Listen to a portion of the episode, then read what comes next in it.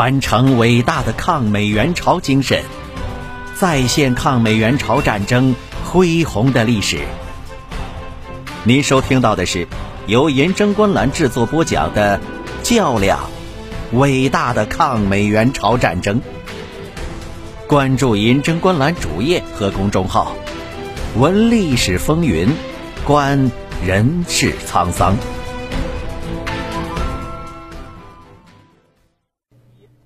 第二百五十二集，在连斯下达了第五次战役第二阶段作战的命令之后，志愿军首长又专门对第二阶段作战的通信联络、后勤保障等事宜发出指示，并再次着重强调各部要切实严密的封锁消息，保障此次作战行动和战斗的突然性。人民军前线指挥部根据部队的实际情况。建议将担负海防任务的第二军团调赴前线，参加第二阶段进攻作战。联司批准了这一建议，并决定以志愿军第二十军特务团接替人民军第二军团的移防。所有的一切都已经传达完毕，而彭德怀总司令却还不放心。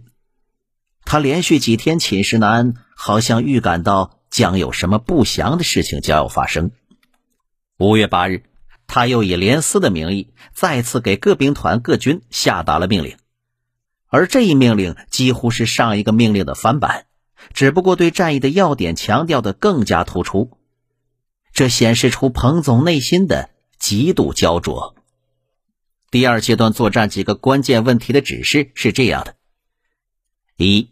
前置方向上的志愿军十九兵团和三十九军第幺幺七师要认真积极的实施佯动。展开积极的袭击、补俘活动，并公开调查汉城和汉江情况与准备大批渡河材料，从而将美军主力完全吸引于西线。二、参加进攻作战的志愿军第三兵团、第九兵团和人民军东线部队要很好的组织开进，切实隐蔽企图，封锁消息，绝不能事先被敌人发现志愿军大军东移。三。能否全歼县里地区之南朝鲜三个军师的关键，在于几个合围的钳子能否按时到达预定的核前位置，迅速达成两翼迂回、多路切断、层层包围。为此，必须选择坚强的部队、得力的干部担任前击先锋任务，要敢于使用主力猛插，尽量多选平行道路，在猛插途中不练小战，不以小敌所吃之前进，勇于向前卫看齐。赶赴指定地点。第四，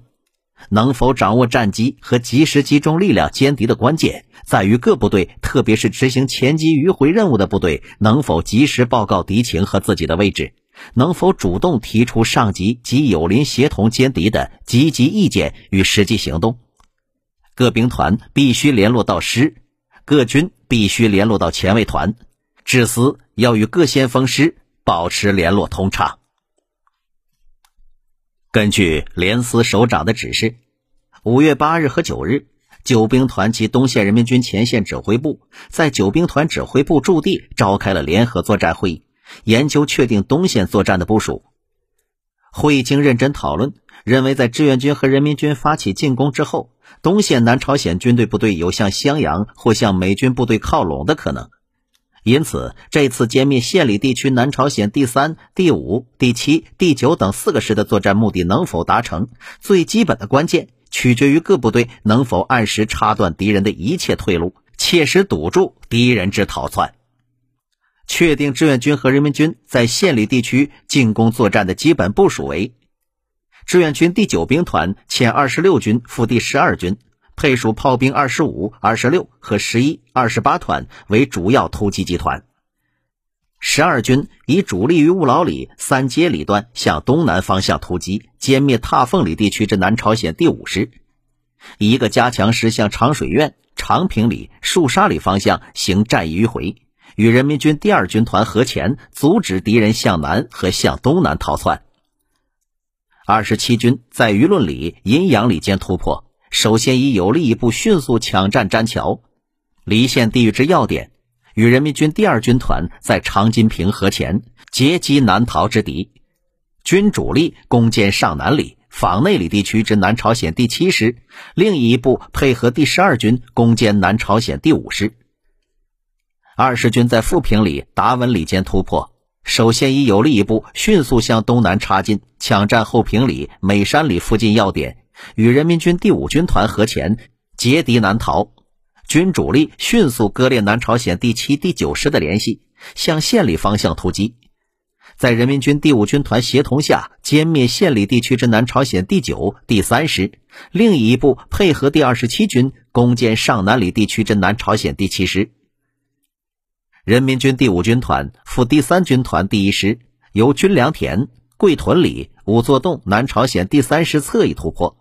以有利一部猛插镇东里、望胜谷。与志愿军第二十军合前，主力由大河洞向县里方向突击，协同二十军歼灭县里地域之敌。人民军第二军团由马山里及其以西之南朝鲜首都师和南朝鲜第三师结合部突破，以一个师向南猛插，抢占树沙里，和志愿军十二军合前，并适时围歼下真富里地区之敌。军团主力抢占桂芳山、仓村里。长津平堵要点，与志愿军二十七军在坊内里、离县河前截歼南逃之敌。人民军第三军团欠第一师为第二军团之后，迅速抢占韩西岭、望对岩山、琉璃峰、西林里地区，堵截县里地区之敌东逃和由湘南西援之敌，保障侧翼的安全。联合作战会议同时决定，整个县里地区的围歼作战由九兵团司令员兼政治委员宋时轮、副司令员陶勇和人民军前线指挥部司令员金雄共同指挥。与此同时，三兵团也在与九兵团首长研究任务和情况以后，于五月十二日确定了本兵团的作战部署。三兵团欠十二军副三十九军两个师，配属炮兵二十九和三十团各一个营。以及防坦克歼击炮兵四零二团担负割裂西线美军与东线南朝鲜军部队，保障东线作战的任务。该兵团的部署是：第十五军的一个师由平村里、上街里突破，继而向敌纵深突击，割裂美陆军第一师与美第二师之间的联系，阻止美陆战一师东援。军主力分两路，一路沿平村里、沙五郎治向大巨里。另一路由务老里、葛谷向三年洞，前行割裂吕杰里、板巷里、加山里地区之美军第二师第九团和二十三团，集中力量歼灭美军第九团，而后前击九城普里之美军第二师师部。总之，力求歼灭美军第二师一部。六十军。在鸠谷里至大龙山地段牵制美军第十军，以一个师以积极的行动吸引住美军陆战一师，并稳步向盘古里移动深进。如敌后退，则直插杨德院里，断敌退路。军主力在进攻发起以后，进至春川以东的水口洞及其东南地区，随时准备投入战斗，协同第十五军歼灭割裂之敌。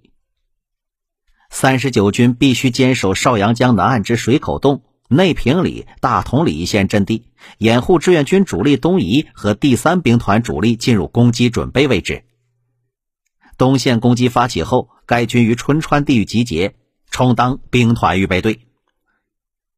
十九兵团配属炮兵三十一团和人民军第一军团。根据中朝联合司令部的指示，决定在高阳至嘉平宽大的正面上，于义政府以南水落山地区及汉江北岸之磨石峪里、清平川地区，选择敌人两到三个目标，每个目标一个营左右，集中绝对优势的兵力，火力彻底歼灭之，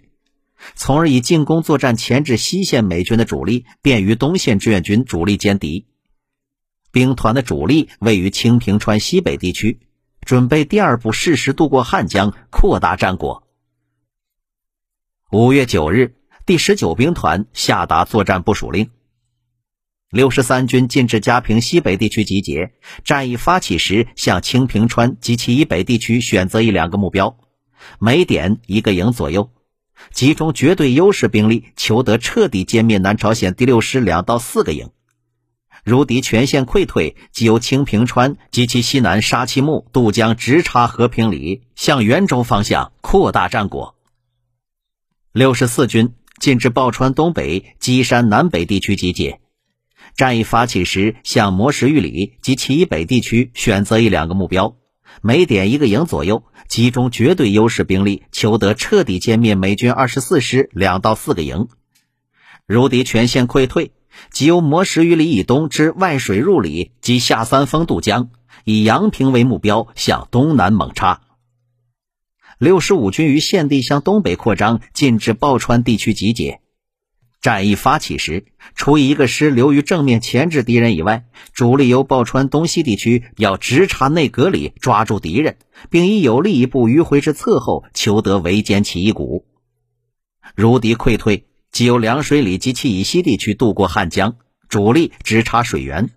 另一个师向仁川攻击前进，并相继占领之。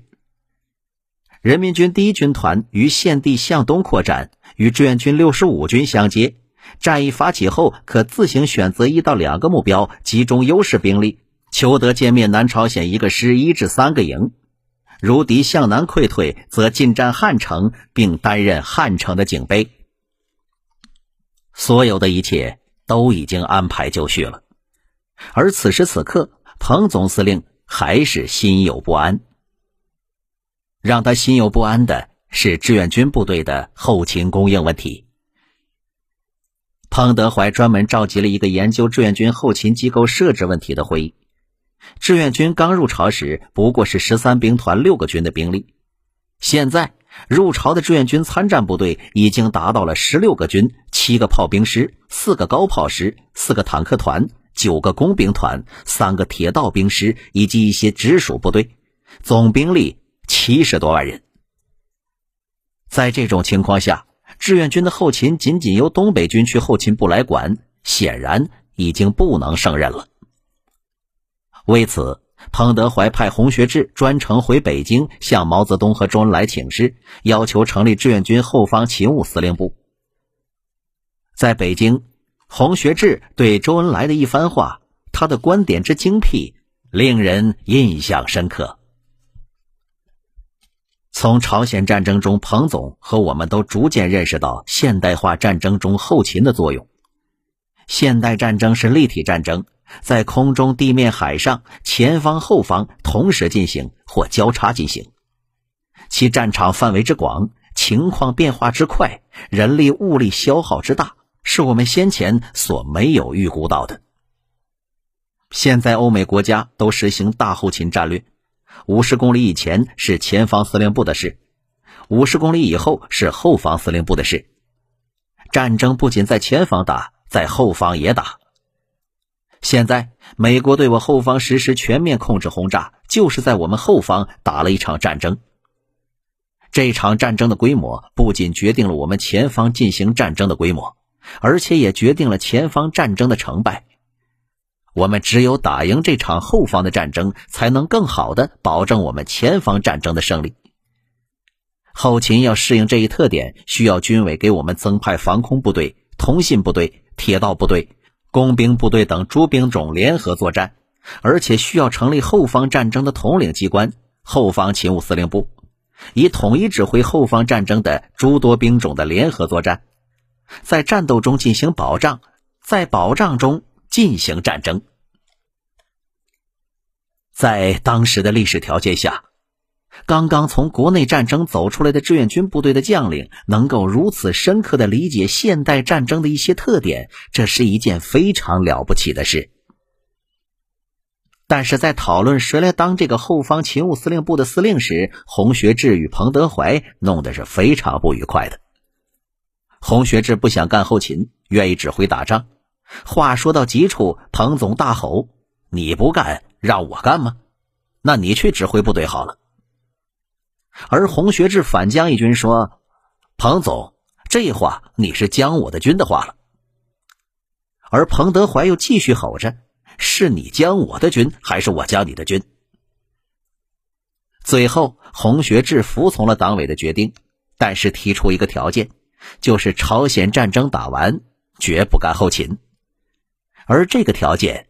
志愿军党委批准了。一九五二年，彭总离开朝鲜战场回国任职，临走时，洪学智还专门跟他重提了这件事，说这是党委认定的，党委说话要算数。彭德怀说：“只要我当参谋长，那么你就肯定跑不了。”后来，洪学智将军成为了中国人民解放军总后勤部部长。后方勤务司令部的成立，不但使志愿军的后勤供应得到改善，更为重要的是，它标志着中国军队向现代战争的特有规律开始了初步的探索。当然，这是后话了。五月八日，志愿军政治部发布了第五次战役第二阶段的政治工作指示，再次强调。要实现整师整团的取消敌人番号的任务，达成大量歼灭敌人的目的。朝鲜半岛上的山川河流大都是南北走向。从五月九日开始，在美军没有察觉的情况下，志愿军的东移部队横穿高山峡谷，行进于山间的小路和灌木丛中。于十五日前到达了战役发起的位置——春川至蓝田间的北汉江和邵阳江两岸地区。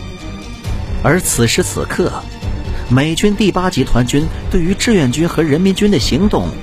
依旧是迷惑不解。